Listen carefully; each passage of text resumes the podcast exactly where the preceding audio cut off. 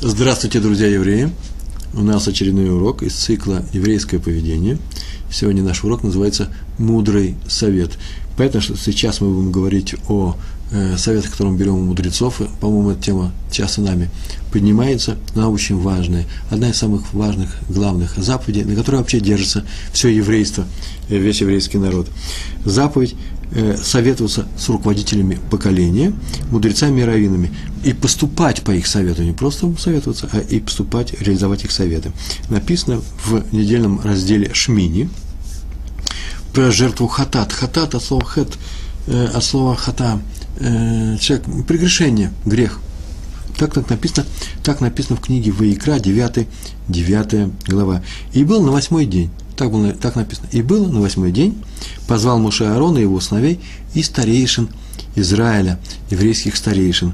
И мудрецы э, пишут э, здесь, э, взято это из, э, из сборника Медбар Раба в 11 главе, Раби Акива уподобля, уподобляет, так сказал Раби Акива, он уподобляет весь еврейский народ птицы. Как птица не может летать без крыльев, так евреи не могут существовать без мудрецов. То есть отдельно каждый человек может существовать, но еврейский народ без мудрецов существовать не может. И написано в трактате Йома, 28, 28 лист, что мудрецы названы старейшинами. Ведь мудрость, она ведь не обязательно связана со старостью. Есть старики не очень умные, есть молодые люди крайне умные. Но у нас везде написано мудрецы старейшины. И, откуда это пошло? Про Авраама, про, про нашего праца Авраама сказано, состарился. Состарился, значит, и просто стал старым, а именно стал мудрым. И про Ицхака то же самое. Состарился означает, стал учиться в доме учения, еш, в Ешиве. Так вот написано в трактате, учиться в Ешиве, несмотря на то, что он уже э, немал годами. На это сказал Раби Хама Барханина, Раби Хама Барханина, что со времен, со времен с эпох с эпохи наших працев не исчезал от еврейского народа Ешива, Ешива. То есть, что это означает Ешива в данном случае? Старейшины, институт старейшин, а институт мудрецов. Даже в Египте сказано, иди и собери старейшин. И в пустыне сказано, собери мне 70 старейшин. То же самое здесь в самом начале, мы как сказали, и был на восьмой день, позвал Муше Аарона его сыновей и старейшин. Всегда с нами были старейшины. И это называется та Ишива. Сейчас это называется Ишива, это как дом учения для тех, для, для молодежи. Раньше это было Ешива, там, где старейшины, наши мудрецы, занимались толкованием законов, созданием новых законов и так далее. Мы об этом все время говорим.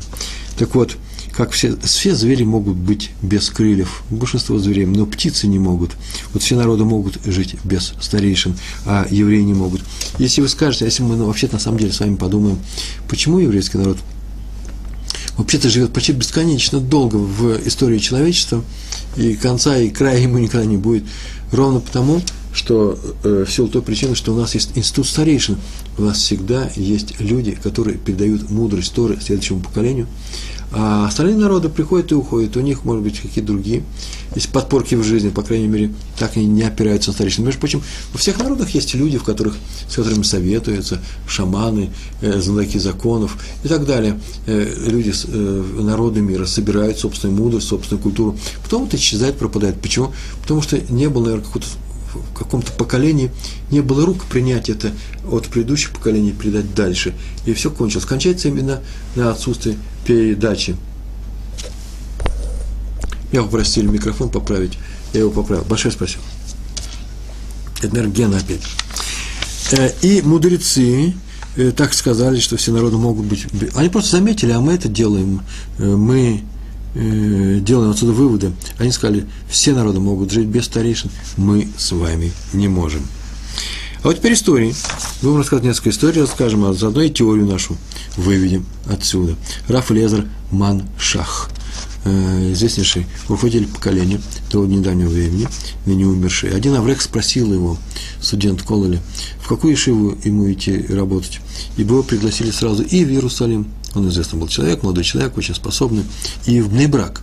Им нужно выбрать, где ему э, преподавать, э, как равину. И он сказал, что ответит через несколько дней. И вот настал срок, когда он пригласил его, он приходил через три дня, через четыре, пришел к нему, и Раф Шах дал ему совет, э, ехать и работать в Иерусалим. Поскольку все происходило у Рава Шаха, значит, все происходило в Бнебраке. И он поехал в Иерусалим и приехал, и вот он спросил главный раввин, это Ишивы, куда он устроился на работу, а кем он приходится Раву Шаху?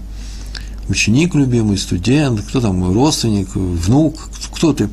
Выяснилось, что тот Равшах несколько дней звонил в эту Ишиву и разговаривал с ним по телефону, выяснял все условия работы со всех сторон. Он заботился о нем, словно о своем сыне. Почему? Потому что он решил дать совет, куда ему нужно ехать. В Нейбрак, между прочим, он тоже звонил про ту Ишиву, которую приглашал, и тоже все выяснил, после чего взвесил, что лучше для него, в, силу разных причин, это такая э, функция э, многоаргументная, и выбрал, что в Иерусалиме для него будет лучше.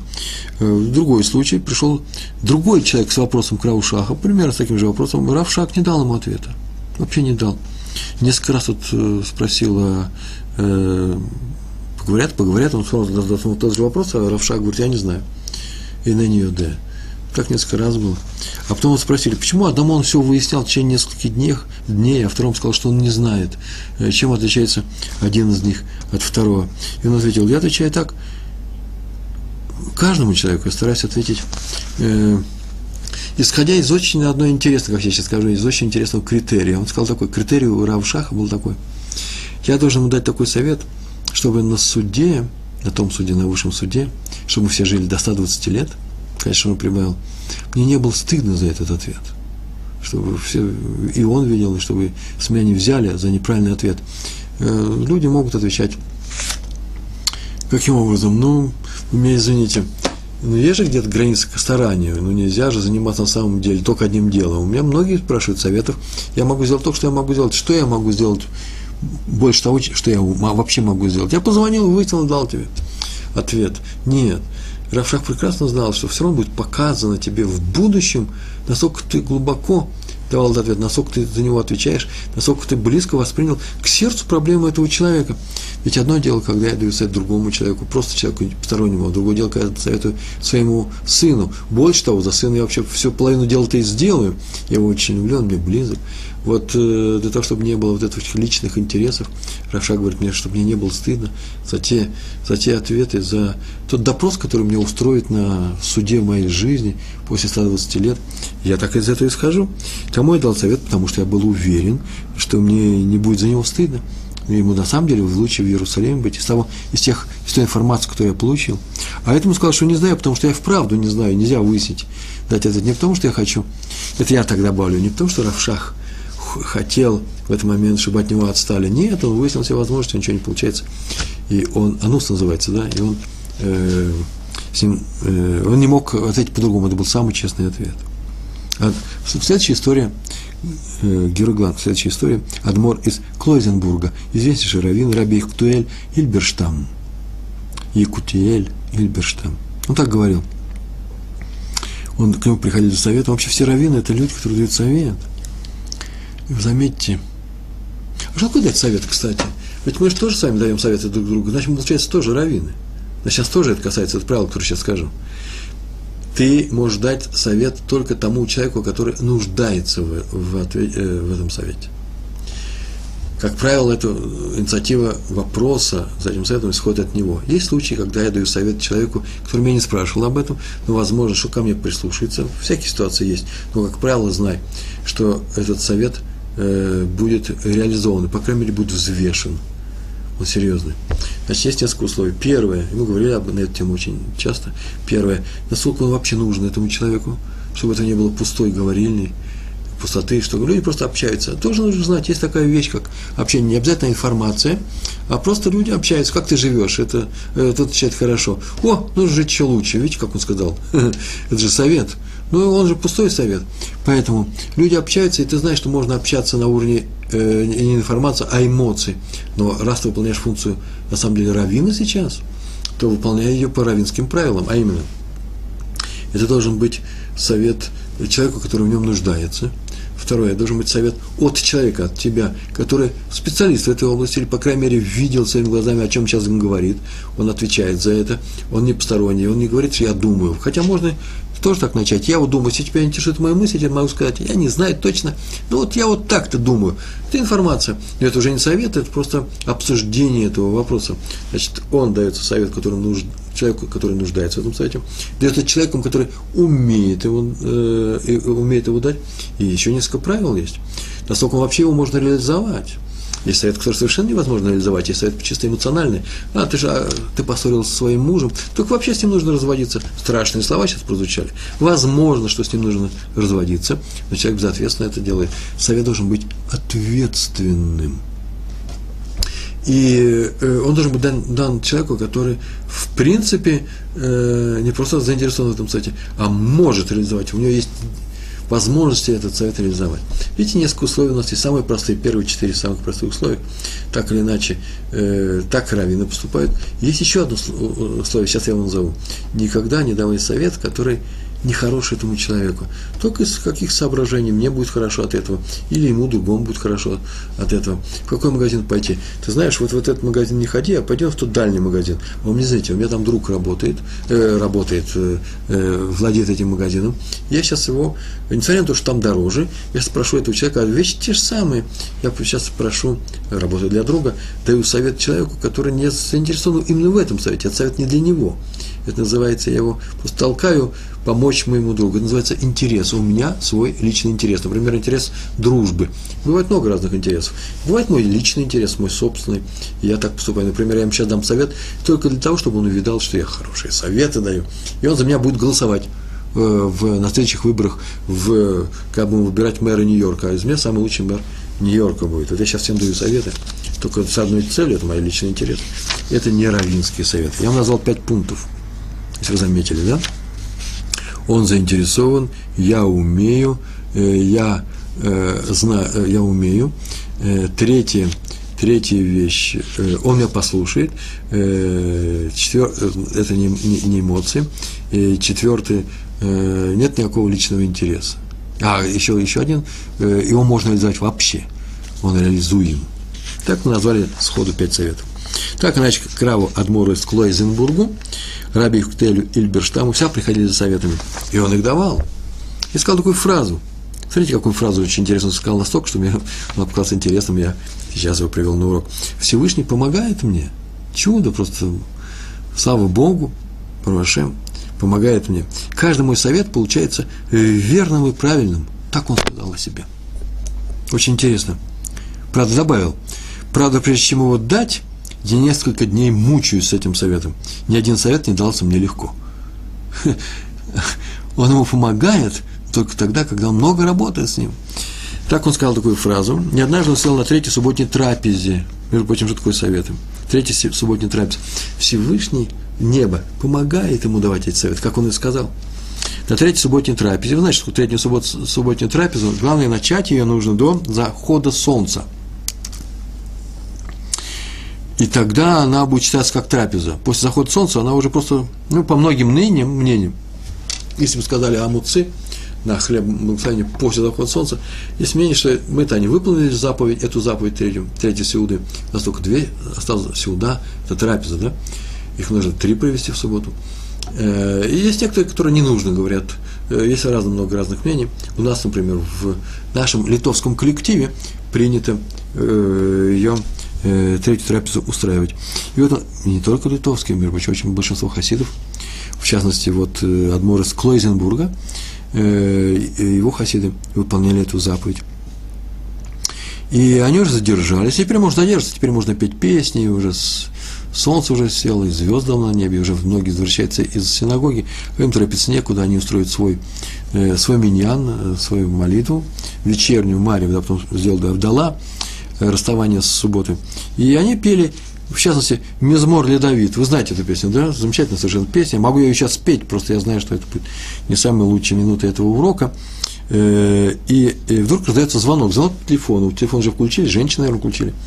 И уже можно, суббота кончилась для женщин, нужно сказать только Амавдиль, да, специально, такой, э, специально такие слова. И трубку взял секретарь, тоже сказал Амавдиль, и специально слова, суббота кончилась, можно сказать, делать это, сделать это даже до э, вечерней молитвы. И там сказали по телефону, что женщина одна буквально умирает, вот сейчас она умирает, и завтра утром операция. Ее привезли в субботу, она заболела, и звонят, чтобы взять э, совет у Рава. И секретарь спросил Рава, что делать? Стоит секретарь с трубкой в руках, что делает?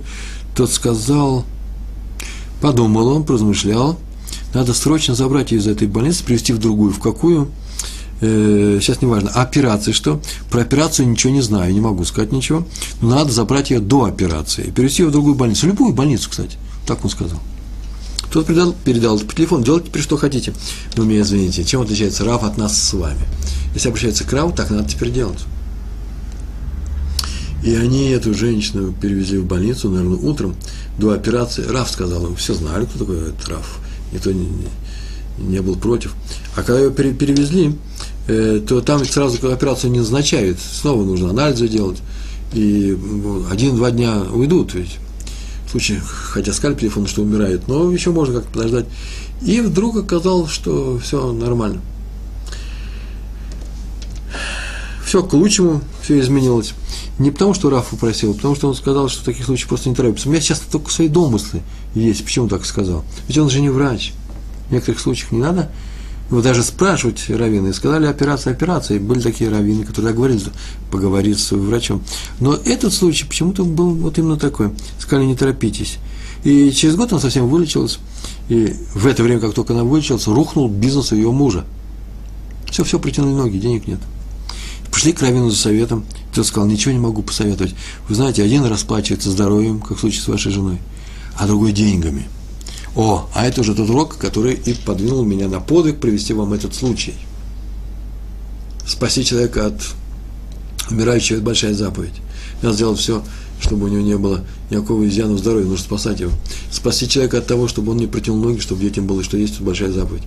Но если человеку написано, что его грехи – какие-то прегрешения или еще по каким-то причинам, есть еще две причины, э, будут э, с него сняты э, из-за того, что он сейчас будет наказан, или, по крайней мере, будет выдержан испытание болезнью, страданиями, то если это написано, так оно и будет. Одного испытывают здоровьем, второго испытывают деньгами. Он сказал немножко другую формулу. Один расплачивается своим здоровьем, потом выздоравливает, а второй расплачивается деньгами. Почему так, я не знаю. Это там наверху в бухгалтерии записали. Здесь я мог помочь, а здесь не могу, сказал он. На этом все закончено. Сказано в трактате А вот в 12 главе. Там интересно слова сказано. Кто занимается Торой ради ее изучения, тот удостоится многих наград. И они перечислены, все эти награды. И одна из них такая. Люди будут пользоваться его советом и спасением. Эца Вешуа. Это не простые слова. Оказывается, раввин дает не просто совет, он спасает людей. Очень часто приходит человеку именно за спасением. Совет и спасение – это дает мудрец Торы людям. Для этого он и нужен. Поэтому мы говорим, что пока есть у нас мудрецы, еврейский народ жив. А откуда они взяли свою мудрость? С предыдущих поколений? Из Торы. Вот где источник нашего существования, вот где источник нашей, наших советов, нашего спасения. Две вещи. Не просто совет сами по себе, а еще и спасение. Ну вот почему? Это так, мы сейчас и ответили, потому что мудрость базируется на Торе. В трактате Гетин, в Вавилонском Талмуде написано «Раби Йоханан бен Закай», он вышел из Иерусалима навстречу генералу, полководцу, э, военачальнику Веспасиану. Он еще не был царем, не был императором, не был кейсар – Цезарем, и сказал ему, прям встречая его, «Шалом тебе, царь, шалом тебе, царь», два раза. На что тот ответил, так написано в трактате, «Тебя нужно дважды казнить, ты дважды сделал недопустимую вещь. Во-первых, я не царь, об этом оскорбление для меня полководца, что меня называешь всем другим. А во-вторых, если я царь, то где ты был раньше? Почему раньше не вышел царю навстречу? Хорошая фраза, да? Что ж ты от царя спасался? И Раби Йоханан Бензака ему ответил, в Торе написано – он прям привел ему стих, посук называется, стих, где написано, что в будущем придет царь, и перед ним упадет Иерусалим. Он должен быть царем, не просто какой-то полководец, а перед царем. И, а если ты не царь, то он не упадет. Так он сказал. Отсюда мы видим, отсюда мы видим, что мудрость Равина держалась не на том на его правительских свойствах, он провидец, пророк. Пришел, говорит, здравствуй, царь. Веспасиан так обрадовался, что кто-то говорит о том, что он царь. И на самом деле тут же прибежал Э, гонец и сказал, что там где-то в Риме, там еще где-то в каких-то местах его э, солдаты выбрали его царем над всем Римом, Восточным и Западом, над всей Римской империей. И он обрадовался, если вы помните эту историю, спросил Рабана Йоханана Бензакай, э, что тебе, какая награда должна быть? Он выбрал дать мне возможность построить в явную ешиву, э, мудрецов не оставив живых, что еврейский народ жив своими мудрецами, не Иерусалимом, а мудрецами. Если нет мудрецов, не нужен Иерусалим. Если есть мудрецы, то Иерусалим у нас будет. Дай мне оставь, оставь мне их. Э, и так все это и происходило. Так вот, получается, что он пророк, мы можем сказать, вышел и узнал об этом. Да нет, он сказал, что в Торе написано о том, и он прочитал это, нашел такой стих в Торе, он приведен в трактате Гитин, о том, что э, в Торе там есть такой ремес, называется намек. Ливанон написано, Ливанон пойдет перед царем. А Ливанон это и есть, Ливанон, Ливан, да? Красивое, красивое место э, со стройными высокими хра, э, э, э, кедрами. Это всегда в, в, нашем, в нашей Торе, это, это слово э, знак храма. И раз об этом сказано, то значит так оно и будет. Я не пришел раньше, потому что еще не наступило твое время. А сейчас, когда я вижу, что пришло это время, я к тебе вышел и сказал, что ты царь. И пришли гонцы, искали ему то, что он выбран кесарем. Это еврейская мудрость. Не просто пророчество, а именно знание стихов, э, стихов, выражений, фраз истории. Раби Иуда Цатка, уже поближе к нашему времени, в его Ешиве, там, где он работал раввином, не главным раввином, а просто раввином, Пурат Йосеф называется, сефардская раввина, появился один брокер. Вот я толком, когда прочитал, я не знал, как это называется. Человек, который э, сказал, что если э, ему будут давать. Брокер, наверное, все-таки на бирже работает, да?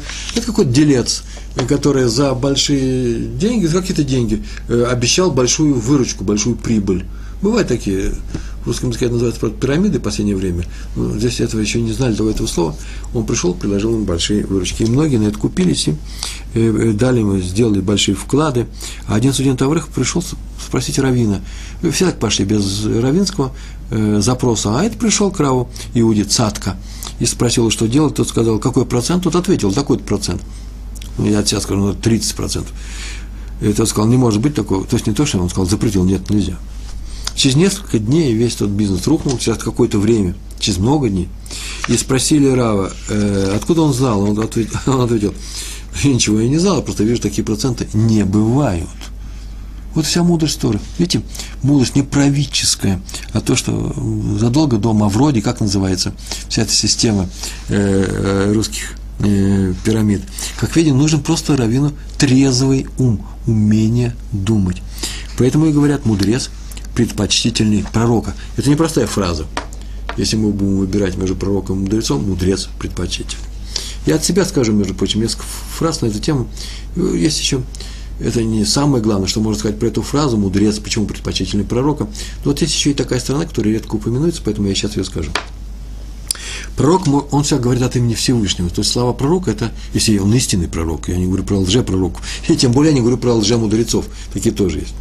Так мы говорить, будем говорить про истинного пророка, про истинного мудреца. Он может сказать от имени Всевышнего, по-другому ничего не умеет. Пророк.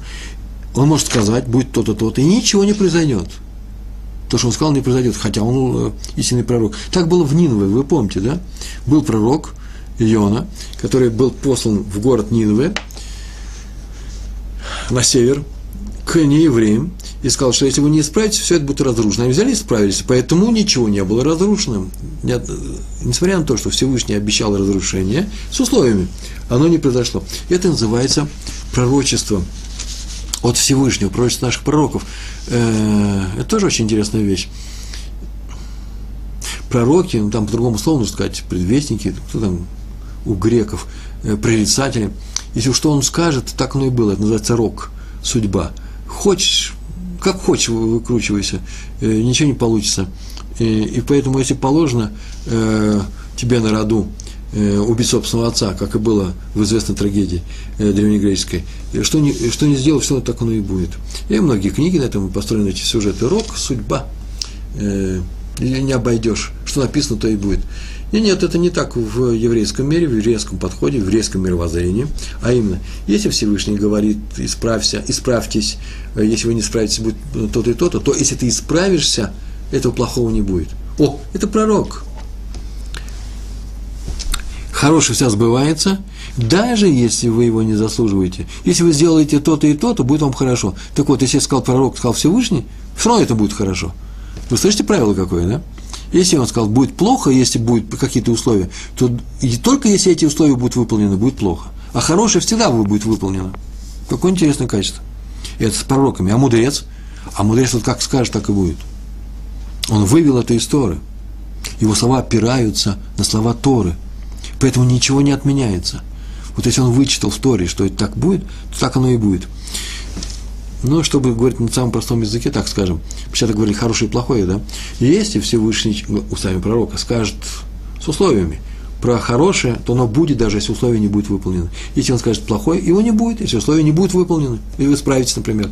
И если мудрец сказал что-то хорошее, опираясь на слова Торы, то есть, говоря, в принципе, от Всевышнего, если он сказал что-то хорошее, будет хорошее. Если он сказал плохое, будет плохое.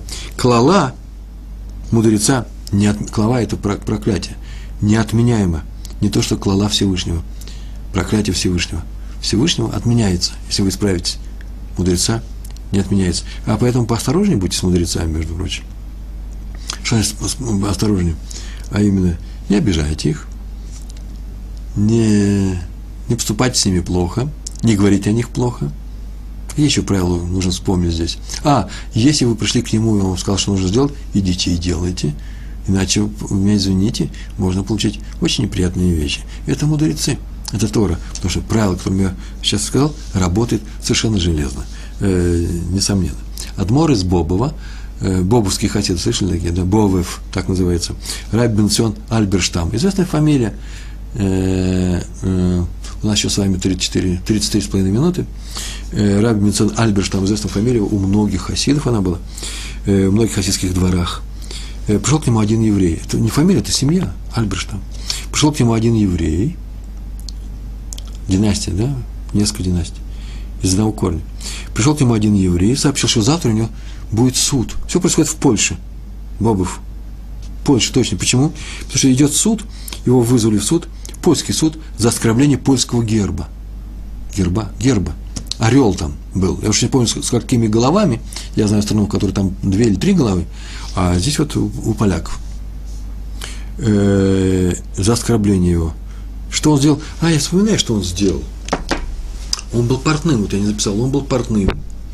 И к нему пришли инспекция, ну, я не знаю, там, э, цеховая инспекция из поляков, потому что нужно было поставлять какой-то матери, э, материал, который он делал, там, вышивал он, еще что-то. И его машинка, Зингер, наверное, скорее всего, Э, была накрыта э, некоторой э, материей, которую он сам уже решил в это время. Ну, что-то с ней делал. Потом посмотрели, она вообще-то не что иное, как украшена польскими гербами. Это, наверное, был заказ польский. Можно ведь работать и для неевреев. То есть, и нужно, если хороший заказ. Там ничего особенных, никаких крестов особенных, особенных не было. Наверное, в польском гербе нет крестов. Ну, вопрос такой, между прочим, можно нельзя. Но орел уж точно был точно, как в, польском гербе. И его этот инспектор просил показать, что там какая машинка, и он взял эту э, накидку, которая здесь лежала на этой машинке Зингера, и на него упал на пол, и он наступил ногой. Они закричали, ты наступил на герб нашей страны, такое рассекое, и, в общем, называется наговор, оговор и заговор, его в тюрьму его не схватили, но вызвали в суд, и сейчас его здорово накажут. Еще по всей стране раздует, как евреи относятся, топчут ногами. Знаете, как начнет писать СМИ? Евреи были э, пойманы на том, что они э, веселую оргию устраивали и плясали на нашем гербе, нашем польском, э, о том, что они безобразные люди, поселенцы, ой, извините, пожалуйста, евреи, и они э, нехорошие вещи устраивают. Это мировые э, СМИ очень быстренько раздувают. В то время того не знают, что, конечно, чистейший наговор. Ни наши евреи, ни наши поселенцы ничего плохого никогда не делают. Защищать свою жизнь можно и нужно, необходимо – Сама Тора нам дает такую силу. И поэтому каждый человек, который убивает нас, должен быть убит, не больше, не меньше. Он нарушает. Мне сейчас приходят и говорят, слушай, ну а тебе не кажется ли, что вы взращиваете ненависть другим людям, не, не боитесь реакции Запада на ваши еврейские дела. Я говорю, нет, наверное, не надо этого бояться. Почему? А Запад так всегда будет. А свора животных, которые вокруг нас бегают, вся будет этой сворой. Я не буду шуметь на волка о том, что он волк, или крокодил на то, что он прибегает в нашу деревню, хватает кого-то и убегает. Я просто сделаю так, чтобы было ограждение от этого крокодила. Я сделаю так, что э, иногда я их буду отстреливать, когда они приходят к нам. Я их буду отстреливать. Без всякой ненависти к этому крокодилу. У него такая природа. Он просто не человек, это крокодил. И поэтому шуметь, кричать или бить себя в грудь как это делали э, советские писатели «Убей немца», знаете, как это выходило во время, во время войны. Это, наверное, не стоит делать «Убей араба», «Убей немца». Это не имеет смысла, почему? Потому что это уничтожение собственной души. Это просто, это же смешно будет говорить э, охотникам э, «Убей крокодила». Это должно быть целью твоей жизни. Нужно относиться к этому спокойно, поменьше эмоций, побольше дел и главное не оглядываться на тех, кто мешает нам защищать наших родных, наших семей, наших детей, приходят к нам с ножами. Они должны быть убиты. О, извините, такое отвлечение маленькое, но тоже, наверное, нужно, так что получилось. И пришел э, еврей и говорит, что вот я оскорбил польский герб. Вы же понимаете, что за оскорбление. Ногами его потоптал. И тот ему дал совет. Он сделает то-то, то-то. Так и сделал. А именно, он поступил, как ему сказал Раф Альберштейн. Он взял коробок спичек – с орлом гербовым на коробочке. Так почему-то очень в многих странах это любили. В России, по-моему, тоже где-то флажок русский был, советский, э, на коробке спичек. Не знаю, зачем это нужно. И взял он это. То тоже свои флаги тоже не распихивайте их по разным местам, они будут выброшены куда-нибудь. С одной спичкой внутри. Положил ее в карман. И когда шел суд – то раньше с курением боролись э, слабо, вообще никак не боролись, и могли курить везде и всюду, мне, извините, везде, всюду курили. А ему Раф сказал, что когда охранник рядом с собой захочет курить, прежде чем он сунет руку э, в, себе в карман за спичкой, протяни ему спички эту коробочку. И он ему протянул.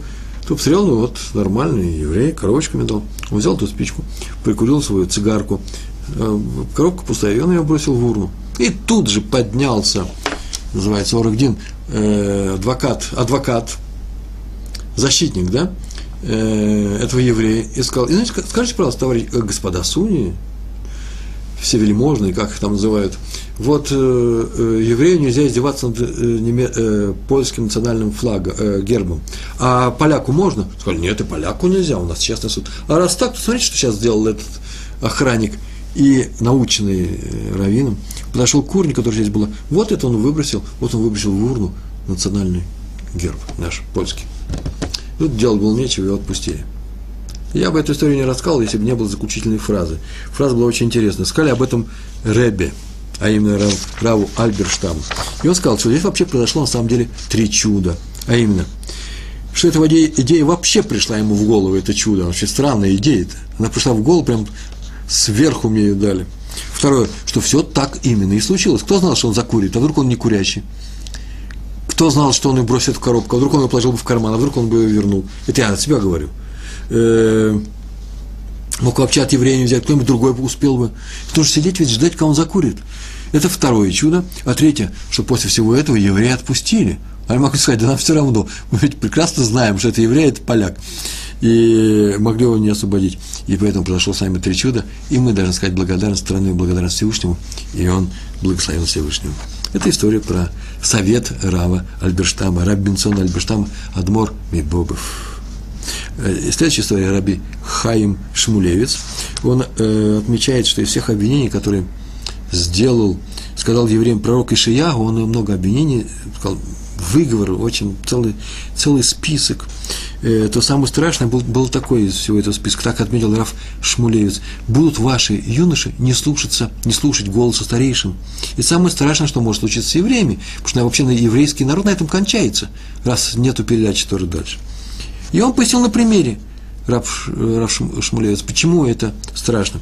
Известно, что два сына Аарона погибли в первый день службы в храме. Вот когда только начал переносной храм э, мешкан только завели, только сделали, принесли все жертвы, начали э, службу, они погибли. Они, а именно, вышел огонь от Всевышнего, с неба вышел огонь и сжег их. За что? И Мидраш говорит, за что? За то, что говорили закон перед Моше, перед своим учителем. На самом деле нужно так сказать. Это надо понимать так. За то, что не слушали Моше, могли бы слушать его, а за то, что сами говорили закон от себя, не от старейшин, а сами по своему, э, по своему, э, пользуясь своими соображениями. Об этом он сказал, что самое страшное, что будут ваши юноши не слушать старейшин, для пророка Ишаягу, это самый страшный клалла, э, проклятие, которое может быть еврейским народом. Раби Ханан Вассерман говорил про Хофицхайма следующую фразу. Всю жизнь старался давать людям меньше советов. Приходили к Хофицхайму за советами, он старался их тяжело. Помните, как мы говорили, очень часто, недавно был урок на эту тему, литовский рав говорит, мои советы а, моя браха слаба, да, это браха. А, Раф, э, это браху не сейчас давали, а Ховицхайм не всегда давал советы. Но если он дал советы, ему надо было следовать. Так было считалось в тех местах, где спрашивали его советы. Почему? Потому что он давал советы мудрые – вот было отмечено. Они были понятные. Они опираются на то, что происходит в жизни, а не в высших сферах. Э, это я от себя добавляю фразу «не в высших сферах». Почему? Они простым людям не всегда понятно, что происходит в высших сферах. А Ховицхавал давал, Ховицхайм давал понятные советы. Вот что нужно сделать, и вот почему. Вся его мудрость опиралась на страх перед Всевышним, его личный страх. Он боялся Всевышнего. Как сказано, «Ярат Ашем решит хохма». Так сказано – что это означает? Это решит хохма. Начало мудрости – это страх перед э, небесами. Мудр тот, кто боится. Начало мудрости, не вся мудрость. Бояться просто тоже не хватает. Надо еще знать Тору. Но если ты Тору знаешь, и вообще много знаешь, но не боишься, нет тут никакой мудрости. Основа мудрости, основа – это страх перед Всевышним. Почему это важно? Потому что если человек не боится неба, то есть не боится совершить грех, то он в любой совет может включить что? Это самое важное. Личные моменты. Мы об этом говорили, да? Собственный интерес, свой интерес. А это уже не совет Торы. Вот почему Хуицхайм не всегда давал советы, почему? Потому что боялся включить собственный интерес, собственное понимание того, что здесь происходит, не э, основанные на Торе. Следующая история про раби Эзра Атья. Вот это раз глава Ишивы Парат Йосеф. Там, где был Раф Иуда э, Цатка, был просто раввином, он крупнейшим раввином еврейского народа, а это э, был глава Ишивы. Поздно, при, поздно, поздно ночью, вечером пришли к нему муж и жена расстроенные за советом, чуть ли не плачут, и сказали, что у них что случилось, кто заболел, да, я бы так спросил. Да нет, никто не заболел. Они пришли и сказали, что их дочь встречается с одним учеником его Ишивы. Это называется Пурат Юсеф. И они собираются закрыть э, дело. Лесгор Иньян, это называется, ну, объявить, что они согласны быть мужем и женой, и теперь нужно устраивать свадьбу. Для этого их родители разрешили им встречаться и отпустили на эту встречу дали совет встречаться. Но тут выяснилось, что у него туберкулез. По тем временам это была, была болезнь слабая, излечимая. Еще не было, наверное, э, э, антибиотиков, как я полагаю. И они пришли к нему и плачут, нужно отменить встречу. Раф сказал, что не знает. Как он может давать такой совет? Этот молодой человек, он живой, не умирает, болеет туберкулезом, чехотка в легкой форме, но живут же люди с этим. Он, это я, мои слова. Он просто сказал, я не знаю. И вам сказать, возьмите его не могу. Тоже мои слова. Он сказал, только я не знаю, больше ничего не говорил. И вам я не могу дать совет. И сказать, чтобы расстаться тоже не могу. Ничего не могу сказать.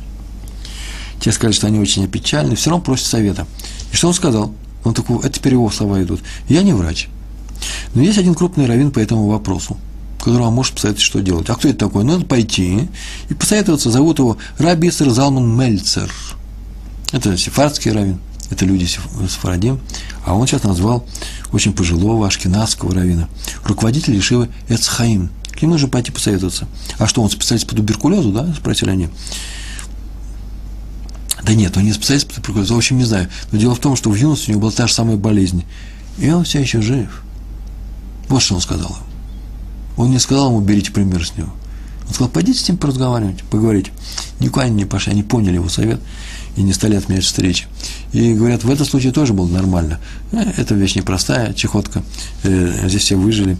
Э, так или иначе, совет дается от мудрости. Он дал был не просто мудрый совет в том смысле, что полезный совет. Тут что ж теперь можно писать? Он его мудрым образом дал. Решайте сами. Смотрите, ведь крупные раввины, всю жизнь он болел в детстве чехоткой, дожил таких лет, чуть ли не 90 лет.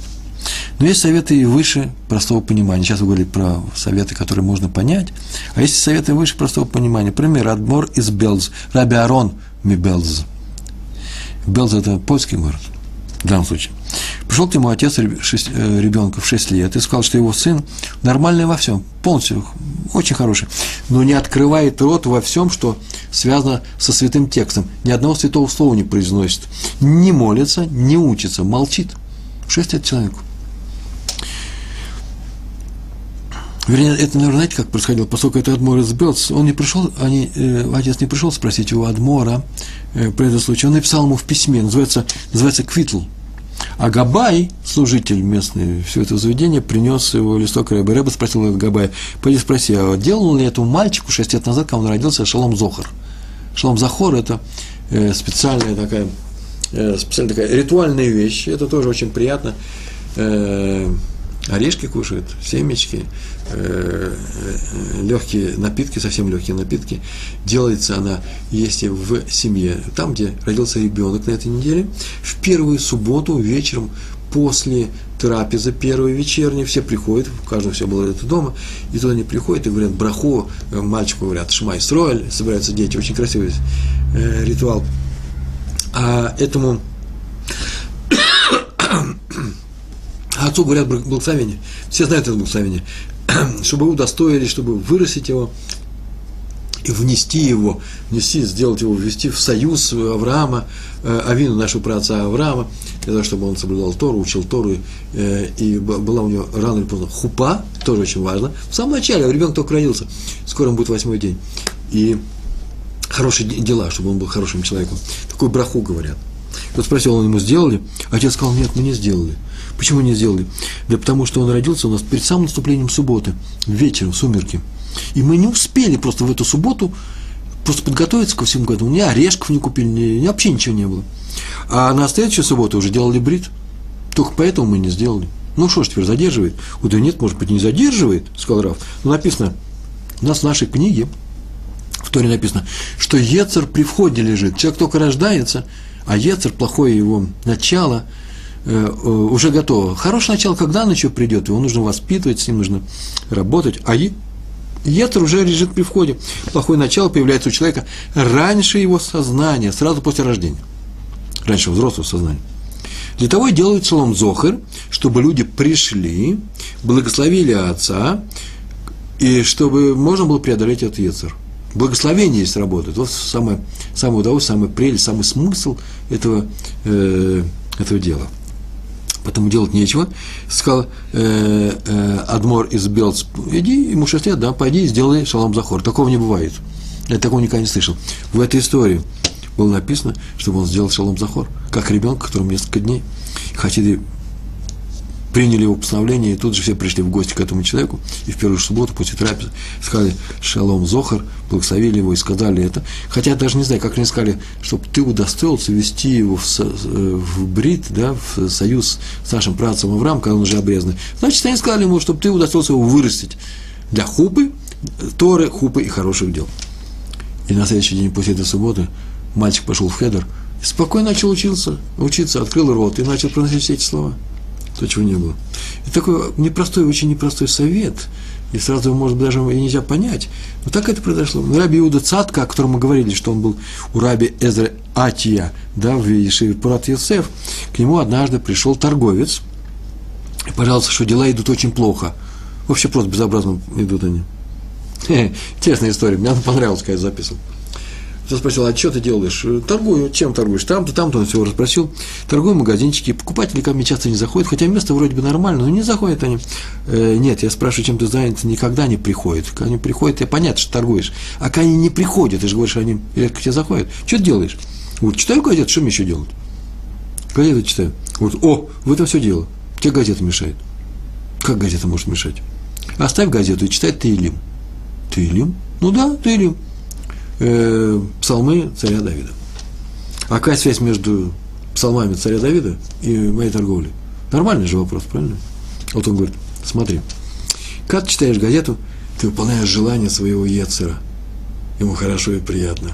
Читай газету, смотри телевизор, занимайся не Торой. Ему хорошо, когда ты не занимаешься Торой. и он получает от этого удовольствие. И он тоже молится. Ецер молится, что он молится, чтобы ему не мешали получать это удовольствие. Вот покупатели не приходят. Он же просит у Всевышнего. А ты слушаешь его. А если ты будешь читать Таилим, это называется что? Вещь, которому Ецеру не нравится. Это он не получает это удовольствие. И он начнет молиться, чтобы тебе мешали. Что значит мешали? Чтобы тебя поотрывали от Таилим. Как и отрывали? Пускай будут заходят покупатели. И это тебе поможет. Вы слышали, да? Фокус какой. Они тебе будут мешать покупатели. Вот об этом Ецер будет просить. Вот так это и случилось. Смотрите, это совет, и непростой совет, очень непростой, и в то же время понятный, нормальный совет. А совет нужно давать нормальный, понятный. Ритваз, раб Яков Давид Виловский, так его звали, Ритваз, такое у него имя. Ехал он с ним в одном поезде, с ним в одном поезде ехал Раф Яков Калмес. Но почему-то написано, что Равин из Москвы. Я не могу сказать, почему, зачем. Я еще этот вопрос не изучил, блин, надо собираюсь изучить без серьезного обещания. Вот что рассказал Раф Калмес после этой поездки. В поездке в поезде пришел к нему, пришел к ним в купе один еврей, попросился, вот тут Равин крупный, и живет, и сказал, и моя жена собирается рожать сейчас, здесь, в поезде. Что делать? Что делать? Пошли схватки. Раф сказал, что ничего не можешь помочь, он вообще нужно врача какого-то. Что теперь делать? Он ничего не может сказать. Не, нет, так не бывает. Рав должен дать совет. Я знаю, что у Равина есть совет. Рав подумал, подумал, какой совет дать, и сказал, знаешь что, иди, э, пускай жена читает главу из Таилим, из притчи, из притчи, из псалмов. Называется «Ваишев Бесейсер Ильон». Ильон. Ваишев Бесейсер Ильон. Но читает с конца в начало. В начало последний стих, потом предыдущий, предпоследний и так далее. Семь раз. Он, он не удивился, Раф сказал, сказал, он побежал. И побежал в свое купе. А когда они выходили на вокзале, они видят, а тот идет с, со своей женой. Жена идет с животом, никого не родила, хотя то прошло уже полсуток с тех пор. Раф Калмас не удержался, спросил, ну что, еще не родили? Хотя видно, что живут. А муж серьезно ответил, нет, еще не родили, вот сейчас спешим в больницу, сейчас пойдем, там будем рожать. Раф Калмас спросил Равина, а в чем секрет? чем помог, помог чтение этого Тилим, этой главы Тилим, то сказал, вообще-то я не знаю, в чем секрет. Но дело в том, что я знаю, что для того, чтобы помочь с родами, чтобы они быстрее прошли легко, надо читать вот эту самую главу семь раз. Раз ее нужно читать семь раз сначала в конец, то чтобы задержать роды, надо читать то же самое семь раз с конца в начало. Понятная хотя бы вещь. Вы заметите, сейчас вы скажете, ну что ты расскажешь несерьезные вещи, кому это нужно? Как то несерьезные вещи? Тут поверил в это, дал жене поверить в это – и это сработало. А я еще добавлю, а еще заодно и помощь была с небес. Но это уже, конечно, запредельно для нас с вами. Это же не объяснишь просто на уровне физико-технического института. Раби Хайм, у нас осталось с вами 13 минут, Хайм Шмулевец, э, он объясняет одно место в Талмуде, Рувин, Рувин, 63 э, лист, очень тяжелое место, был один ученик, Раби Лезера, Лезера, был у него, это крупнейший раввин, Тана, Танай, Тана – он говорил закон в присутствии учителя. Взял, начал говорить закон. Как закон? Выводить его. Сказал, то-то, то-то, в таком случае делать то-то, то-то. Не то, что он получил, он сам его вывел. И не от учителя, не от других людей, прямо перед ним э, начал учить других людей в его присутствии. Тот э, удивился, Раби Лезер, сказал, не удивлюсь, удивился. Он сказал, не удивлюсь, если этот ученик в течение года э, не умрет. Наверное, так сказал, все-таки получше, нужно вспомнить, как там было написано на арамейском языке. Я удивлюсь, если он будет жив. А, хорошо звучит? Лучше, да? Чтобы слово смерть не произносить. Так и был, тот умер в течение года. А почему, собственно говоря, Раф Шмулев спрашивает, почему это он умер? Да потому что сказано, что сошел, с, говорили об этом, с неба огонь и сжег сыновей Аарона, которые устанавливали закон в присутствии своего учителя, Моше, своего дяди родного. Они перед ним сами постановляли свой закон. А Рав Шмулей спрашивает это, ну, это, это не объясняет дело. Почему? Получается, что из-за раби Лезера умер его ученик. Так он сказал, да? Из-за него он умер. Он стал причиной его смерти.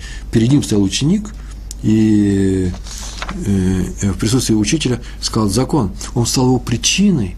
А известно в трактате Шаббат, 149 лист, вторая страница, 149 лист, там написано, не получит грядущий мир тот, кто, кто стал причиной смерти другого человека, если из-за него умер другой человек. Даже если вы не активная причина, не получит.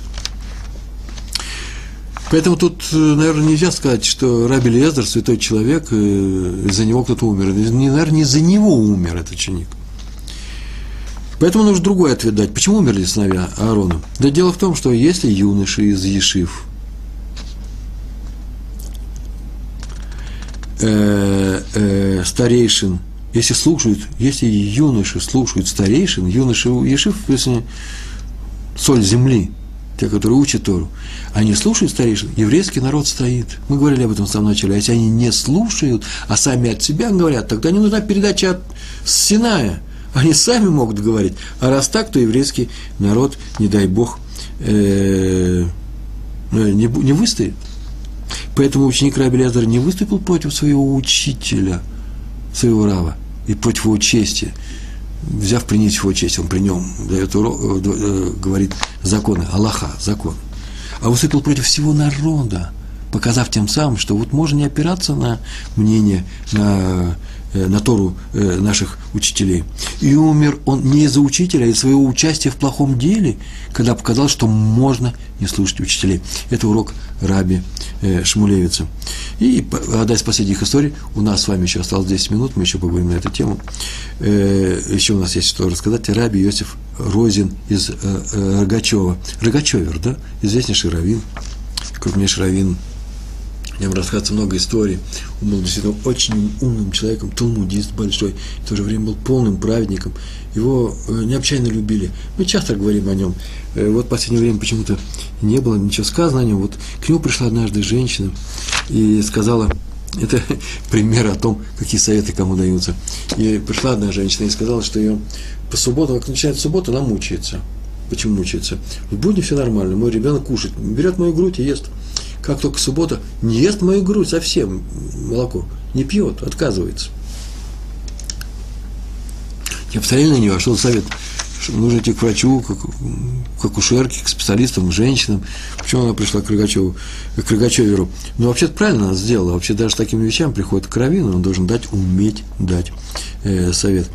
А он сказал, слушай, ты знаешь, что каждый раз, когда будешь кормить ребенка в субботу, переодевайся – снимет с себя субботнее платье, а день будничное. И он возьмет твою грудь.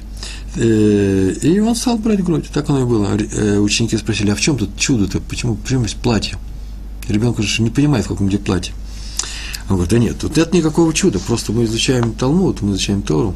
Написано в Ярушалме, есть Вавилонский Талмуд, вы знаете, да, есть Иерусалимский Талмуд, Ярушалме называется. В Иерусалимском Талмуде на трактат Бава Камы, где изучаются всякие истории про, как и в Вавилонском, про ямы, огонь, быков, рогатых, э, э, с копытами, что еще там бык делает, э, кушает, бодается и топчет. И все перечислил, что получается в той области, которая называется как человек отвечает за то, что его имущество – а бык это его имущество, нанес вред или другому человеку физически, или имуществу другого человека. Вот это изучается. Так вот, в Бава Камы, на 37-м листе, там написано так, в э, Тософот, это комментарий на Раши и комментарий на Талмуд. Там и рассказано, говорится Мишна, Тософот дали комментарий на эту Мишну, Мишна, Шор Шамуат, Бешабата Ино Муат. Хорошее выражение, да? Шор Шамуат, тот бык, который уже обнаружен в том, что он уже бодался, и теперь уже по-новому к нему подходит. Если он продолжать это дело, не дай бог что-нибудь плохое сделать, он платит так-то, такие-то деньги, а вот если он сделал плохо человеку, то его вообще убивают. Есть э, шор, шор это бык, а бык, который не муат, там называется, он платит там половину, скажем. Совсем другие стоимости. Так вот, тот бык, который объявляется муад, э, рецидивист, тот, который уже отмечено, что он такой плохие, плохие вещи делает, то он в субботу не муад. Если он в будни муад, рецидивист, то в субботу он не считается муадом. Если в субботу он таки сделал плохое дело, платит как обычный, нормальный, цивилизованный бык, э, платит, скажем, полцены, а не полную. Э, в пятницу сделал это дело полную цену, э, в субботу сделал то же самое дело, половину. Почему? И Тусафот объясняют. Так это же очень просто. Этот муад, который бодается, людей бодает. В субботу люди надевают свою праздничную одежду, и он их не узнает. А раз так, то в субботу он, будучи быком, который вообще-то норм, объявляется нормальным быком, он уже не обязан на них бросаться, он не привык на них бросаться, и поэтому, если он кого-то забодал, забодал нечаянно. Не потому, что он рецидивист, он еще не рецидивист. А вот в будни он рецидивист. Вот тот же самый ребенок, если про быков так написано. И так много рассказывает. Вообще, сам Раф э, Рогачевер сказал это просто в двух словах. И поэтому э, такова наша жизнь, такова наша жизнь. Приходится делать. И поэтому бык не знает. То же самое ребенок не узнает мать в субботней одежде. Это непростая вещь, э, и поэтому он э, это, это выучил, и он дал этот совет, и он сработал. Как, видим, как мы видим, нет никакого чуда в Совете Рава, есть просто глубокое знание Торы и умение этим знанием пользоваться. Э, правила, по которым дается совет нашим раввинам, и правилам, по которым мы обращаемся к раввинам и пользуемся, пользуемся их советами, мы сейчас уже говорили об этом. Здесь еще нужно внести несколько вещей. Это называется хидуш, новость нашего урока, а именно совет должен быть понятным, легко реализуемым, а не заумным. Даже если он немножко странный, читать э, Тилем, Тилем, да, царя Давида, в другом порядке. Но те люди прекрасно знали о том, что если читать их в прямом порядке, они верили в это, они знают это, это работает, э, то для этих людей это совет работает. Тот, кто не знает об этом, наверное, был сказан совсем другой совет. И тогда придется, смотрите, придется рожать в поезде, не дай бог а, а, и ребенок не будет кушать по субботам, будет худой, если мы не будем верить в то, что говорят нам наши раввины, и не будем принимать от них э, то, тот совет, за которым мы пришли. А мы еще будем взвешивать, а годится ли нам такой совет, а надо ли нам слушать, э, выслушать этот совет. Если я пошел к раввину, мне придется слушать этот совет. Даже если я пойду к второму, второму раввину, а этого нельзя делать, редкие случаи, когда это можно сделать только для учебы, и он мне даст совсем другой совет, мне придется слушать первого равина, хочу или не хочу. Такой подход. Между прочим, вот сейчас мы живем с вами э, недельный э, раздел Шмини э, в дни, когда справился Пурим. И во всем мире, и Иерусалимске, все, что связано с Пуримом, ведь это тоже хорошая иллюстрация нашего отношения, нашего еврейского отношения к нашим старейшинам. как начался Пурим, как он вообще начал происходить? Пурим, события Пурима, печальные события, Аман вывесил в списке Э, евреев, которые будут убиваться, и каждый будет убит в определенное время. Вы знаете, некуда деваться. Это как хуже цунами в Японии. Почему? Потому что нас убьют, некуда, некуда спасаться. Почему э, такая ситуация возникла? Наверное, именно потому, что не послушали своих старейшин, в частности, не послушали Мордыхая, который сказал, нельзя нам участвовать в этом, э, на этом пире, в этом пиру. Почему? И он дал, объяснил, почему. Но люди навряд ли задали вопрос, почему они сказали, все это неинтересно, никому не нужно это все это э, старые времена это было. Кто будет слушать Мордыхая, который своим кашрутом к нам предстал? У нас сейчас вообще-то живем среди других людей, нужно выжить здесь, нас будет убивать, если мы все время будем отгораживаться своим кашрутом э, от них. И они выбрали это, а он мог бы им объяснить, почему так происходит, потому что Тора сама запретила участвовать вместе с ними в таких вещах, а Тора знает все. Мы потому и народ Торы. Сейчас даже не буду задать вопрос, почему Тора знает все это. Мы просто опыт показывает, что мы народ Торы и живем только из-за Торы. А раз так нужно было слушать этих э, старейшин. А в конце? А в конце снова послушали, таки вернулись к старейшинам, послушали их, а, а именно э, Мордыхай и спас всех. Причем от имени Мордыхая это было сказано всем остальным, это не просто так. По решению Мордыхая и старейшин э, было э, принято решение дать им отпор. А еще самое интересное, еще непростая вещь, ведь было сказано две вещи. Первое, дать отпор – Этому с удовольствием. Это мы возьмем оружие и всех покрошим, кто нас, кто нас нападает. Э, ну, если у нас есть силы, конечно, еще молодецкие. А, шутка была. А э, второй совет очень странный, а теперь всегда мы будем справлять Пурим. Всегда, во все времена, во все поколения. Вроде бы праздник локальный, но спастись мы. И нет, мы не просто спастись. Мы выучили то, что э, останется новостью для нас, всего еврейского народа. А то, то, о чем мы начали забывать, а сейчас мы вспомнили. Пурим есть у всех людей, у всех народов, у всех людей есть такой праздник. Есть народ, который каждый день Пурим. А у нас выпивают один день в году и веселятся. И понятно, что наш э, праздник Пурим отличается от масленицы или от каких-то других вещей.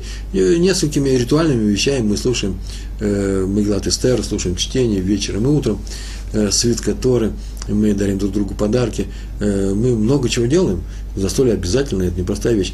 Как мы говорили уже на эту тему, тот, кто, кому приказано, он соблюдает, награда того у него больше, чем тот, кому не приказано, он соблюдает. Э, сосед мой э, пошел и напился, и нет наград за это, я пошел и напился в Пурим. Веду себя пристойно, прилично, это понятно. Но тоже ведь напился, и у меня за это будет награда. Почему? Потому что у меня есть такой приказ, а у него не нужно. Это непростая вещь, мы уже говорили на прошлом уроке об этом, и сейчас я только повторяю. Но чем же отличается Пурим от остальных праздников? Многими вещами он отличается, и один из этих, э, одно из этих отличий фундаментальное, по-моему, оно просто грандиозное, а именно, все остальные получают удовольствие от праздника. Нет, понятно, что один собутыльник второго любит, обнимает, ты меня уважаешь, он, меня он уважает, он ему может дать налить, вот и ты пей. Нет, у нас еще пока ты не выпил, пойди отнеси еду, подарок соседям своим, друзьям, соседям, э, учителю, э, э, евреям другим, независимо от того, любишь ты их или не любишь. Мы даем. И поэтому это давание, это есть Пурим, а именно есть то, то, что нас объединяет, когда мы даем друг другу, это называется, может, один из самых главных моментов Пурима. Э, э, это вызывает у нас веселье, радость, и мы продолжаем быть как народ. Остальные народы, может быть, эту идею не очень воспринимают. Они тоже могут давать, могут не давать, у них нет обязательства. Они берут друг другу, они дают, чтобы взять. Мы берем только, чтобы дать другому возможность да, мы даем тем самым, другому даем возможность дать мне, заповедь давать. Э, вот такой совет мы получили от э, Э, Мордыхая и мудрецов того времени, мы его соблюдаем, потому что так было сказано. Пришел советоваться, дали тебе совет, тебя спасут, спасение, называется совет и спасение. Так мы начинали нашу лекцию, наш урок. Э, мы получаем только от мудрецов. Почему? С Торы, от Торы, с самого Синая. Большое вам спасибо. Все, всяческих успехов вам, всего хорошего. Шалом, шалом.